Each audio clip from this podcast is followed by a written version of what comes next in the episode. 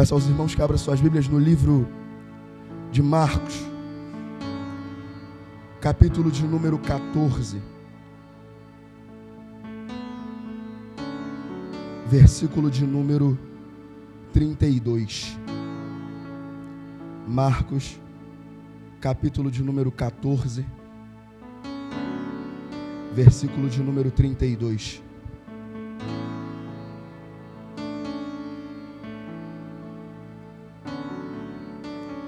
Quantos acharam? Digo amém. Diz assim: tem por título Jesus no Getsemane. Então, foram a um lugar chamado Getsemane.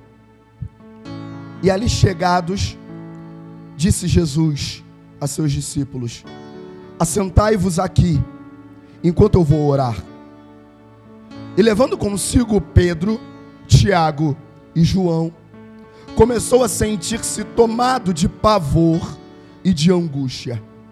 E lhes disse: A minha alma está profundamente triste até a morte. Ficai aqui e vigiai.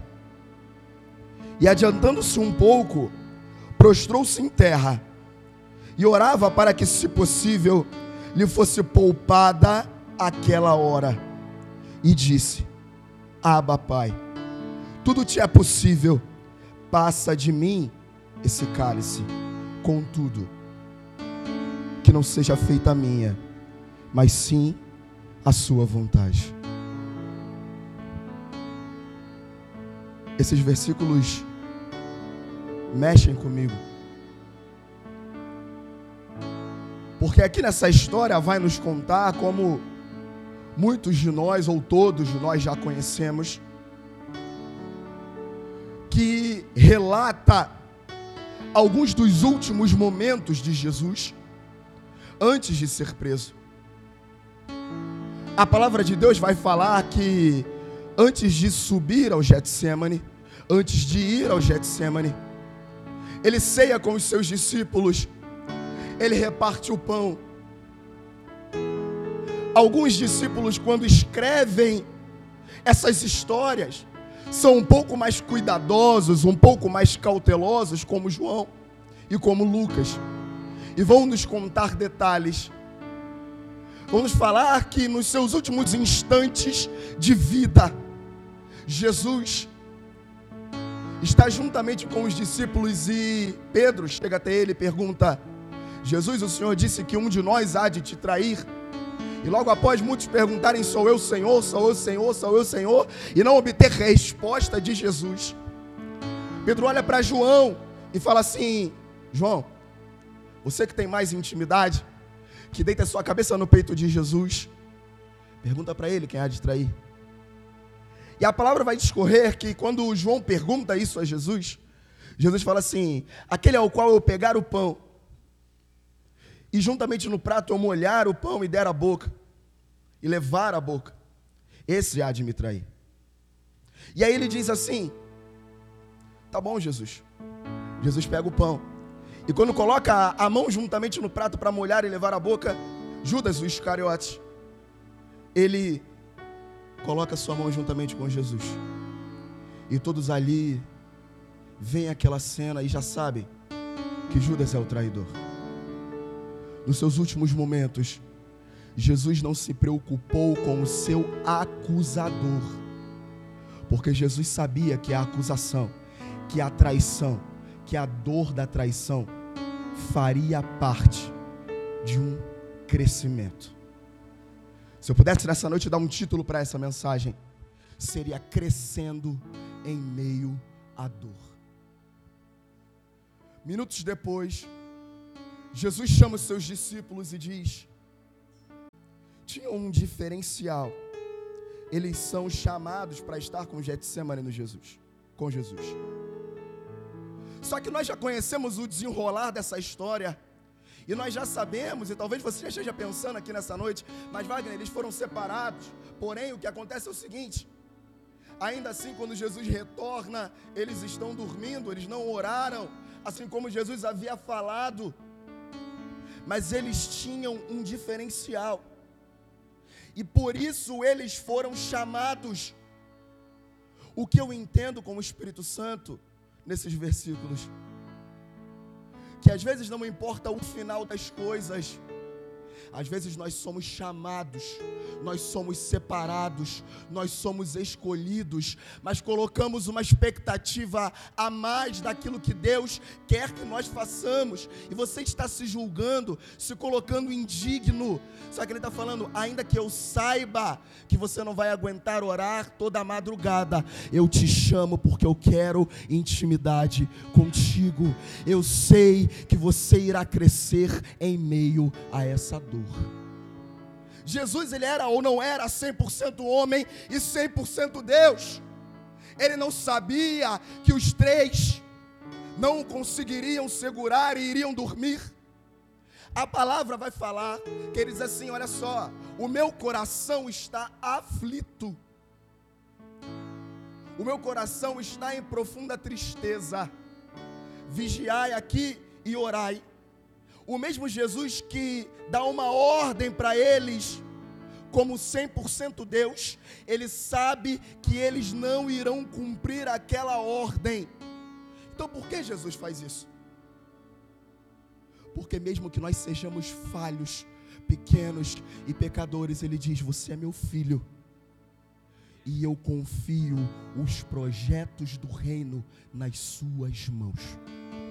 Ele diz: não adianta eu chamar secto de anjo, não adianta eu pedir coisa dos céus para aqueles que são filhos, porque há projetos que somente filhos podem executar. Se você está aqui nessa noite, é porque tem um projeto há uma promessa que somente você, como filho separado para ir ao Getsemane, pode executar. Aí você diz, mas pai, eu vou dormir no meio do caminho, eu vou cair, eu vou falhar. E ele fala, eu sei, mas ainda assim eu te chamo, eu te escolho, porque sou eu que te capacito. Eu sei que na sua carne, eu sei que nos seus vãos pensamentos você se sente indigno, mas sou eu que te levanto, porque quando você está fraco, é aí mesmo que eu me faço forte na sua vida. Os versículos eles vão continuar, vão discorrer. E eu quero falar para você nessa noite o que significa ir ao Getsemane. Ser escolhido para ir ao Getsemane significa receber a confiança de Cristo para ser aquilo que o apóstolo Paulo falou. Não julgo para que tenha alcançado, mas continuo olhando para o alvo, que é a soberana vocação que está em Cristo Jesus. Não importa o que ganhemos, os dons que nós vamos adquirir, o alvo é um só: o alvo é Cristo. O alvo é Cristo. O alvo é Cristo. Não importa se você fala uma, duas, três, quatro tipos de língua, o alvo é Cristo. Não importa se você ganhou 30, 40, 50 almas para Cristo, o alvo é Cristo. Não importa se você louva, se você prega, se você pula, toca, sapatia, rodopia, o alvo continua sendo Cristo. Então ele está falando o seguinte ser escolhido ao Getsemane é uma coisa, ir ao Getsemane é sair da zona de conforto. O Getsemane significa a não cama. O Getsemane significa o não conforto do travesseiro. O Getsemane significa o não orar no conforto do seu quarto. O Getsemane significa o não conforto de tomar café, de almoçar, de jantar, de fazer um propósito com Deus. Getsemane é sair da zona de conforto. Então o Espírito Santo, ele me impele a te falar nessa noite quantas vezes nós temos ido ao Getsemane. Quantas vezes nós, que somos escolhidos, que somos separados, temos saído da zona de conforto? Porque o primeiro passo para crescer em meio à dor é sair dessa zona de conforto. O Espírito Santo nessa noite diz: venha ao Getsemane, porque lá eu vou cuidar, lá eu vou tratar de você. Os versículos eles vão continuar. E aí uma coisa que eu acho muito interessante. Eu fico pensando, mas Jesus, olha o que ele faz. Ele pega Pedro, olha só, e ele diz assim: Pedro, você é empresário, você é conhecido na região, grande pescador, larga tudo, você vai ser pescador de homens. Aí a palavra vai falar no livro de Mateus que Mateus está sentado na alfândega. Mateus era publicano. Sentado na alfândega ele estava. E aí Jesus passa e fala: "Ei, me segue". Ele fala: "Opa, tô indo, é para já, Jesus". E ele começa a seguir Jesus, larga seu trabalho, larga sua família. Só que a palavra ela não vai falar que esses que largaram tudo para seguir Jesus são escolhidos para estar no particular com Ele. Isso poderia causar um pouco de ira no coração, isso poderia causar um pouco de raiva no coração dessas pessoas falando: Mas eu larguei tudo, e quem vai agora é João, mas eu abandonei tudo. João, ah, era um faz nada, por isso que ele estava todo dia lá atrás de Jesus. João ainda não trabalhava, por isso que ele estava todo dia atrás de Jesus. O que eu entendo com isso? Eu entendo com isso o seguinte: existem pessoas em nosso meio que serão escolhidas, que serão levantadas, e eu e você precisaremos ter maturidade e melhor, felicidade com o crescimento do outro. Ter pensamento de reino é entender que se o alvo é Cristo, quando meu irmão cresce, eu cresço também. É entender que se o alvo é Cristo, quando meu irmão ganha, eu ganho. Quando ele é abençoado, eu sou abençoado, porque nós somos a igreja de Cristo. Nós somos, eu não sou, o pastor Rodrigo não é, o mistério de louvor não é, nós somos a igreja de Cristo. É por isso que aqueles que ficaram para não serem convidados ficam em intercessão por aqueles que estão no Getsemane. Talvez você conheça uma pessoa que você olha e diz, mas ela se consagra muito, faz jejum, vai ao monte. Eu queria fazer, mas eu não tenho tempo. Ou eu queria fazer, mas eu ainda não tenho estrutura espiritual por isso. É por isso que a Bíblia fala em Mateus capítulo 6, versículo de número 33 Buscai primeiramente as coisas do reino de Deus, e todas as demais coisas vos serão acrescentadas. Está escrito algumas? Não.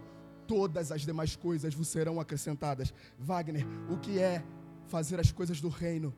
É olhar e falar: não, eu só queria ser igual fulano. É olhar e pensar assim: eu vou me interceder por ele, porque intercedendo por ele, o Senhor colocará em mim a mesma vitalidade que ele tem para buscar intercedendo pelo pastor, o Senhor colocará em mim o mesmo anseio por almas que ele tem. Intercedendo pelo Pablo, o Senhor colocará em mim a mesma unção que ele tem. Quando intercedemos uns pelos outros, recebemos do Pai. Jesus escolhe esses três. E o que mais significa escolher esses três? Significa que no crescimento em meio à dor, você vai precisar selecionar pessoas que têm as mesmas características do seu objetivo. Mateus era escolhido, mas ele não tinha a mesma característica do objetivo de Jesus para aquele momento. Isso fez dele menos discípulo? Não. Mas João tinha a característica para aquele momento. Saiba selecionar as pessoas para estarem ao seu redor, pessoas que têm as mesmas características. Qual é sua meta espiritual? Qual é o seu objetivo espiritual? Qual é a sua meta como cristão hoje? É jejuar mais? É orar mais? É se entregar mais? É falar em línguas, é entender mais a Bíblia, se cerque das pessoas que já chegaram nesse objetivo. Ah, Wagner, eu quero entender mais a palavra de Deus. Pega seu Instagram e siga grandes homens de Deus. Use a rede social para algo bom. Ande com pregadores. Ah, Wagner, eu quero louvar melhor. Se cerque dos melhores ministros do Evangelho. Ah, Wagner, eu quero ganhar almas. Se cerque dos maiores ministros do Evangelho, dos maiores ganhadores de almas para Cristo. Porque a palavra vai falar com a história de Elias e Eliseu, que é andando junto, é que as coisas passam. A palavra vai falar que de tanto pedir, de tanto pedir, de tanto pedir, Eliseu recebe uma porção da unção de Elias. Sabe por quê?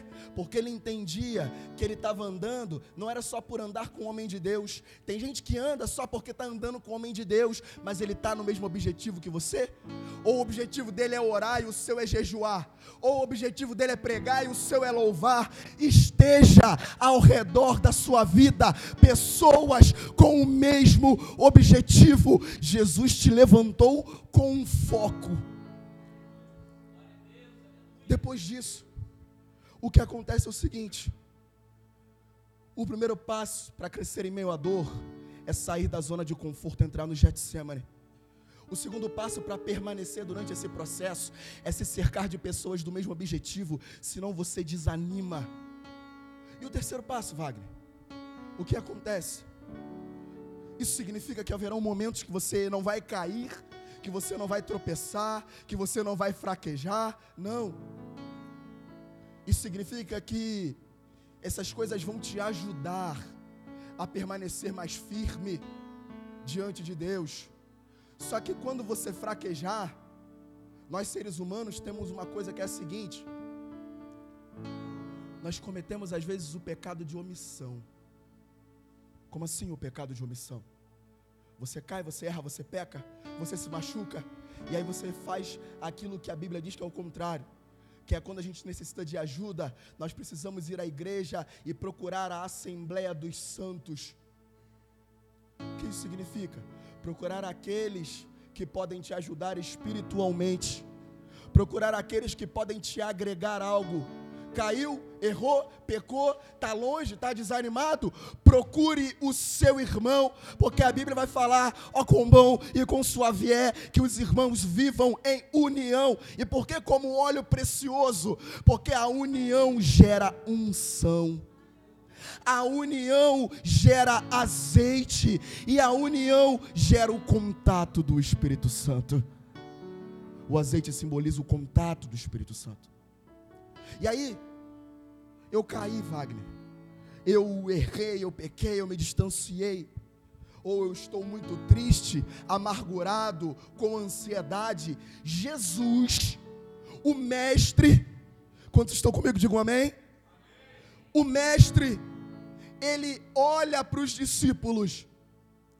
Ele poderia olhar com ar de: Eu sou Jesus, eu sou o Nazareno, eu curei, eu fiz e aconteceu. Não.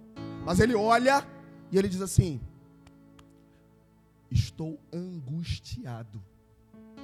Quantas vezes eu e você passamos por dificuldades e a gente não abre a nossa boca para pedir ajuda. O nosso pecado maior não é apenas o nosso erro, o nosso pecado maior é não abrir os nossos lábios e falar: meu irmão, me ajuda em oração minha irmã, está acontecendo isso, me ajuda em oração, como eu cresço em meio à dor, externando aquilo que me machuca para aquele que pode me ajudar, para o meu irmão, para a minha irmã, porque nós não vencemos juntos. Jesus fez isso. Jesus fez isso no versículo de número 34. Ele disse: a minha alma está profundamente triste e até a morte. O que, que isso significa? Ele externa a sua dor, ele externa aquilo que lhe machuca. Nessa noite, o Espírito Santo ele diz assim: externe, coloque para fora aquilo que te machuca, aquilo que era a sua dor. Ah, Wagner, mas eu não tenho algo que me machuca mas você tem algo que te incomoda, você tem algo que te desanima, você tem algo que te afasta da presença de Deus. Acaba o culto, nós nos juntamos, conversamos, nós falamos, mas em nenhum momento alguém diz: irmão, estou passando por isso, você pode me ajudar em oração? Irmão, será que você pode fazer um propósito junto comigo? Será que você pode orar junto comigo? Irmão, eu estou desanimado. Será que você pode me mandar uma mensagem? Ele está falando, não sinta vergonha, porque todos nós passamos por esse momento. E se Jesus externou que precisava de ajuda, por que, que a gente vai ser super-homem e falar que não precisa? Jesus ele diz que está triste, ele diz que está angustiado. E aí eu falo, mas Wagner, mas eu vou ficar o tempo inteiro falando que estou triste, o tempo inteiro falando que estou angustiado, mas e para Deus como eu vou parecer?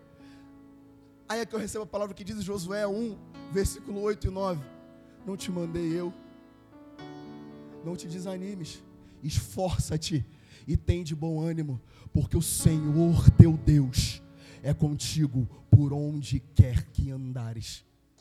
Ele está falando o seguinte: você vai sentir momento de fraqueza. Aí você vai olhar para trás e falar, mas eu saí da minha zona de conforto, eu me cerquei de pessoas que tinham o mesmo objetivo que eu. E ele fala, mas continua, porque eu estou contigo por onde quer que andares. E Jesus, logo após a isso, quantos estão comigo, digam amém. Pessoal do radical, eu sei que está difícil, mas vamos lá. Jesus continua e sai e vai orar. E eu curioso, eu procurei na Bíblia, procurei, procurei, procurei.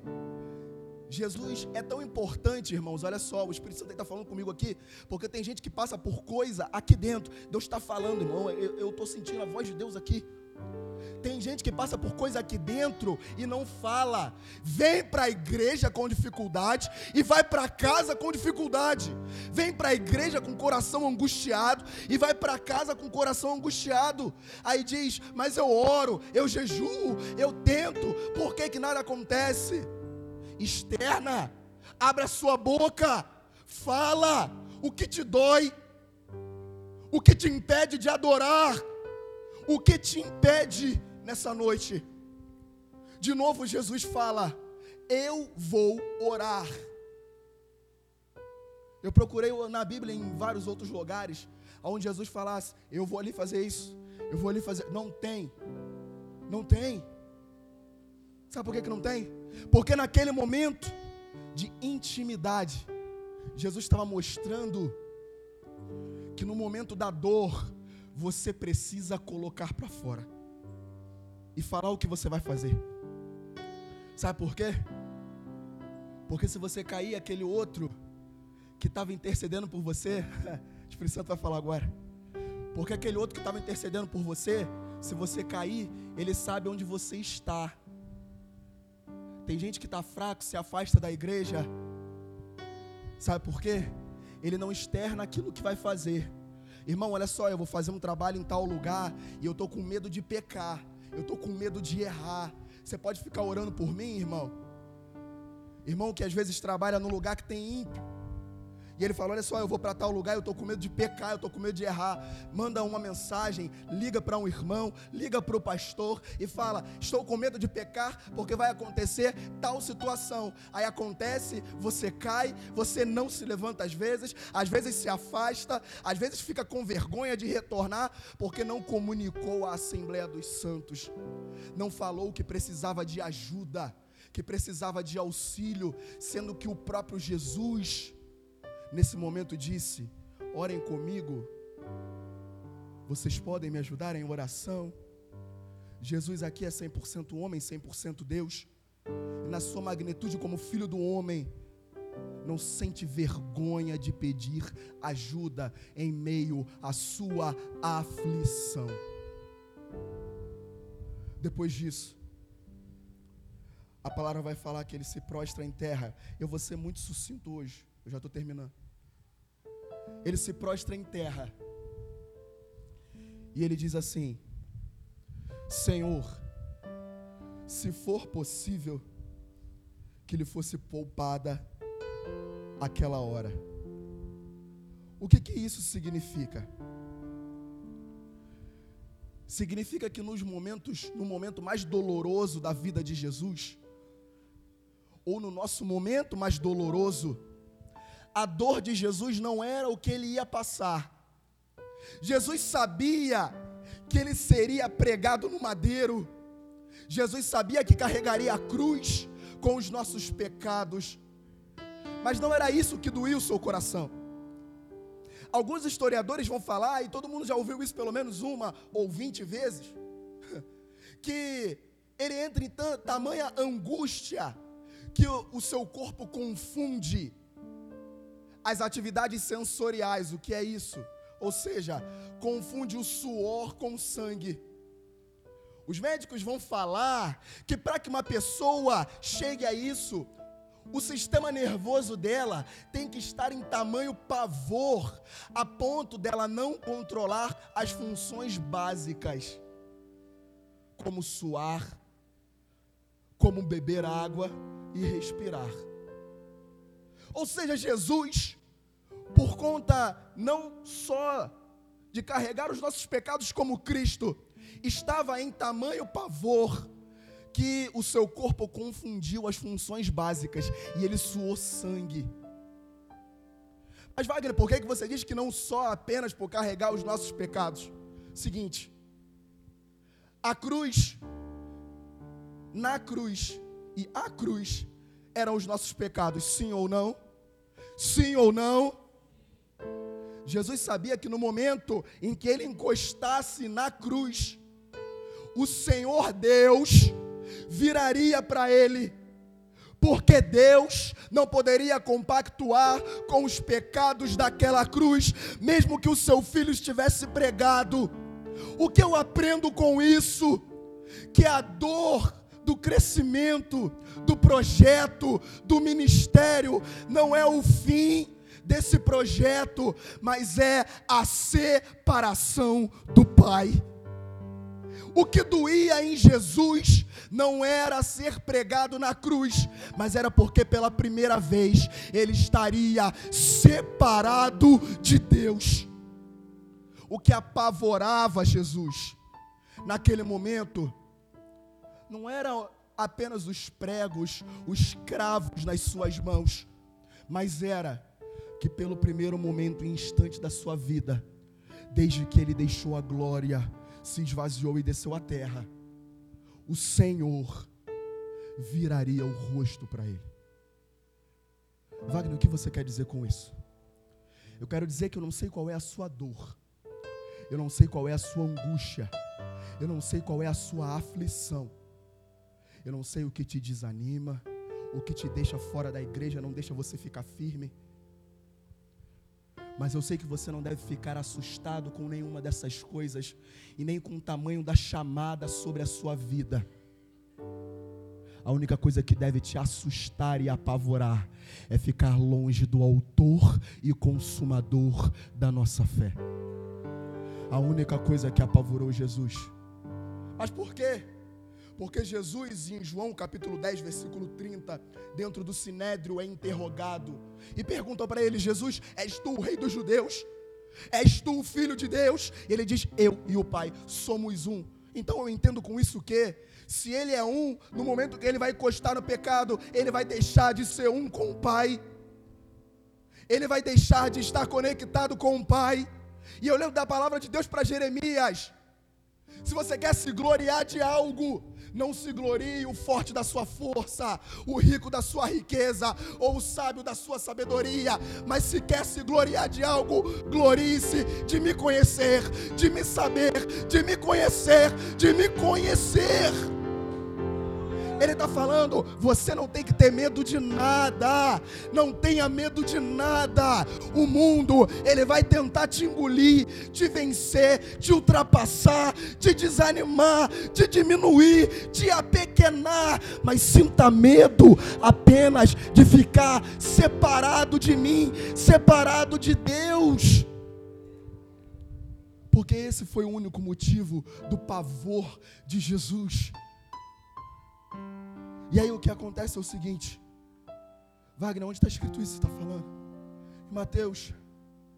Jesus é pregado na cruz. E aí, a palavra de Deus vai falar que Mateus, no livro de Mateus, Jesus pregado na cruz, é furado do lado. Aqueles homens, vai falar no capítulo de número 27, jogam sorte em cima das minhas vestes. Porque Isaías já havia falado anteriormente que brigariam pelas vestes de Jesus e jogariam jogos de azar por sobre as suas vestes. Existe isso de verdade datado nos templos aonde os homens eram torturados, existem marcas de espada no chão que os soldados jogavam sortes com as vestes dos prisioneiros. E aí o que, que acontece? Jesus fala: jogam sortes com as minhas vestes, escarnecem de mim, escarnecem do meu chamado. O povo todo continua eufórico continua falando acerca daquilo que Jesus havia feito. Só que o momento final está chegando. E aí, Mateus 27, 42 vai falar: Jesus olha para o alto e diz: Eli, Eli, lama sabachthani. Ou seja, Deus meu, Deus meu, por que me abandonaste? O que, que Jesus estava falando nesse momento? Aquilo que causou pavor a ele no Getsemane aquilo que apavorou o seu corpo, ficar separado de Cristo, de Deus, como Cristo, ficar separado, foi o que apavorou a ele, e acontece, e ele diz: Senhor, porque o Senhor está me abandonando. Só que em meio a essa dor que era necessário que ele passasse, ele disse anteriormente: Pai, passa de mim esse cálice eu falei, Espírito Santo de Deus. Por que ele disse cálice? Enquanto Jesus, redobre sua atenção aqui, enquanto Jesus está na terra, falando, Pai, passa de mim esse cálice, porém não seja feita a minha, mas seja feita a sua vontade. Deus, que é atemporal e que vê todos os momentos reunidos em um só, já está vendo um homem por nome apóstolo Paulo, escrevendo o livro de 1 Coríntios, capítulo de número 11, versículo de número 25. E semelhantemente, após cear, tomou o cálice, dizendo: Este é o cálice da nova aliança. Fazer isso todas as vezes que comerdes e beberdes em memória de mim. Sabe o que isso significa? Jesus vai para a cruz e bebe o cálice do Pai, para que todos os meses você e eu pudéssemos beber o cálice de Cristo. Jesus vai para a cruz e bebe o cálice do Pai, para que eu e você pudéssemos tomar do cálice de Cristo. Ele diz: afasta o cálice de dor, mas não seja feita a minha vontade, mas a sua. Para quê? Para que eles, o ministério Sene, possa tomar do cálice da nova aliança ele tomou um cálice amargo de dor, de separação do Pai, para que eu e você pudéssemos ter comunhão. Um cálice separou e o outro cálice te junta. Você se sente pequeno, você se sente impotente você se sente indigno, lembre que todos os meses você toma um cálice que te diz: Eu e o Pai somos um. Eu e o Pai somos um. Assim como Jesus disse, eu e o Pai somos um, porque o cálice que tomamos é o cálice da nova aliança. A dor que passamos não se assemelha à dor que Cristo passou. A palavra vai falar que naquela cruz estava todos os pecados do mundo, os pecados daquela época, os pecados da nossa época, os pecados da época dos nossos pais, os pecados que ainda serão cometidos pelos nossos filhos, todos os pecados do mundo estavam naquela cruz. E foi necessário que por momentos ele fosse separado para que acontecesse o seguinte. Eu te convido a se colocar de pé nessa noite.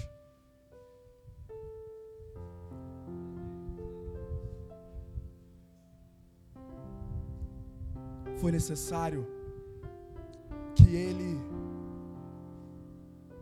tomasse o cálice da separação, que ele crescesse em meio à dor, que ele passasse por todas essas coisas, para que eu e você estivéssemos aqui.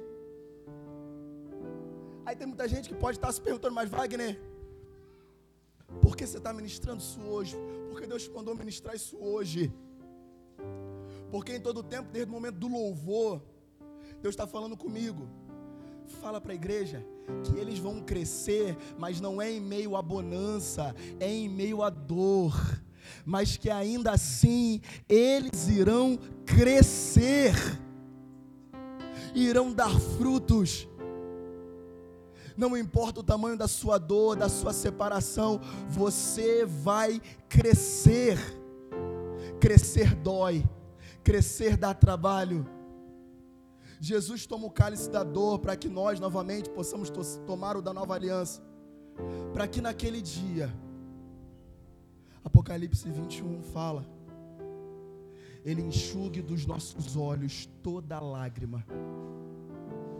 Nós seremos levados a um lugar onde não existirá mais dor, aonde não existirá mais sofrimento, aonde não existirá mais condenação essa é a promessa, é a maior promessa que nós recebemos de Cristo Jesus. Saia daqui dessa noite sabendo que o crescimento não é em meio à bonança, que o nosso crescimento é em meio à dor, mas saiba principalmente que você não está sozinho. Eu queria pedir que os irmãos dessem as mãos nesse momento. Nós vamos fazer uma oração juntos. E nós estamos dando as mãos para que a gente possa se lembrar daquilo que Jesus fez. Que quando você se sentir fraco, impotente, que você olhe para o lado e fala: Eu tenho um irmão que eu posso contar. Vire para o seu irmão e diga: Você pode contar comigo. Fala mais forte: Você pode contar comigo. Então que a gente vem entender que quando você se sentir fraco, você pode contar com o seu irmão, porque Jesus nos ensinou isso. Porque o Mestre fez isso. Saia daqui nessa noite sabendo que as dores serão muitas, sim. As dores serão grandes, sim. Mas o seu crescimento está a caminho o seu crescimento já foi liberado, a ordem já foi dada dos céus, a ordem já foi dada. O próprio Deus dará o crescimento sobre a sua vida. Aleluia. Te convido a orar nessa noite.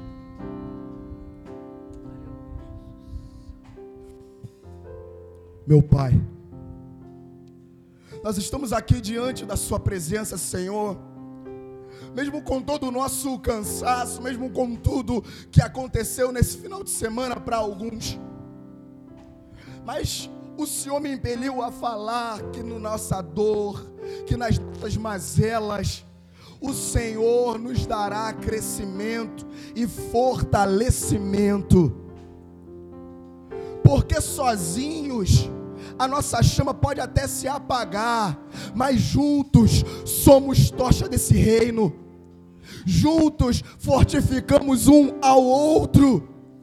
Ah, Espírito Santo de Deus, que nesse momento em que damos as mãos, que nós venhamos, Pai querido, passar uns para os outros, Senhor, aquela unção de fortalecimento que o Senhor faz brotar em nossos corações, que aquele que entrou aqui desanimado, que aquele que entrou aqui, Espírito Santo de Deus, e não se encontrava mais com vontade, Pai, de estar na sua casa, que venha receber uma unção e uma injeção de ânimo. E aquele Senhor que trabalharam nesse final de semana, Pai querido, ajudando o Senhor a ganhar almas para o teu reino. Ai, Espírito Santo de Deus. Pai querido, que o Senhor, logo após desse culto, nos dê um descanso tranquilo para enfrentarmos a nossa semana. Revitaliza o nosso espírito.